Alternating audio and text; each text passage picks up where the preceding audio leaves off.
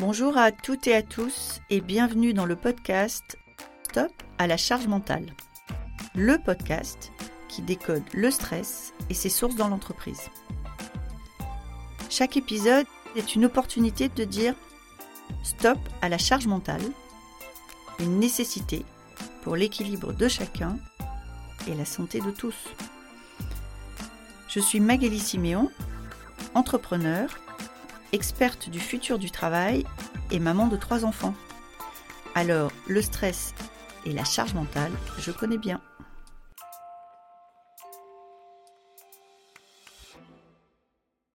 Oui, bonjour euh, Magali. Je suis super contente de pouvoir passer sur ce podcast.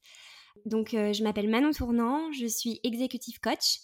Donc, j'aide les dirigeants et dirigeantes à prendre du recul euh, par rapport à leur prise de décision.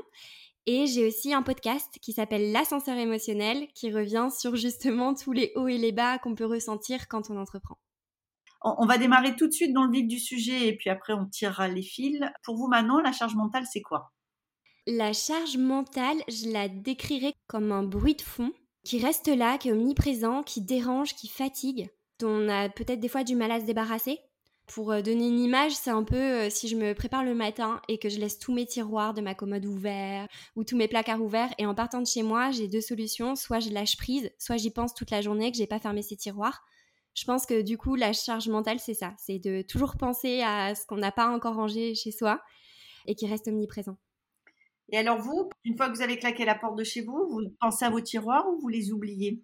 Je, pense que ça dépend, que c'est aléatoire. J'ai des périodes où j'arrive à lâcher prise et il y a des périodes où c'est beaucoup plus compliqué. Ça dépend un petit peu de tous les aléas, je pense, la charge de travail, euh, comment ça va dans la vie perso et c'est un petit peu tout qui vient s'embriquer. Donc vous, vous considérez que votre euh, gestion de la charge mentale, ça dépend des jours?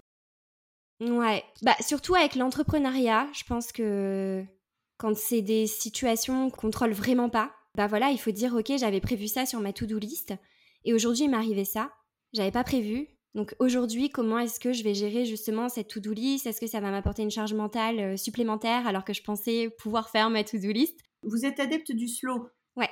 Dites-moi plus parce que ça peut me faire que du bien.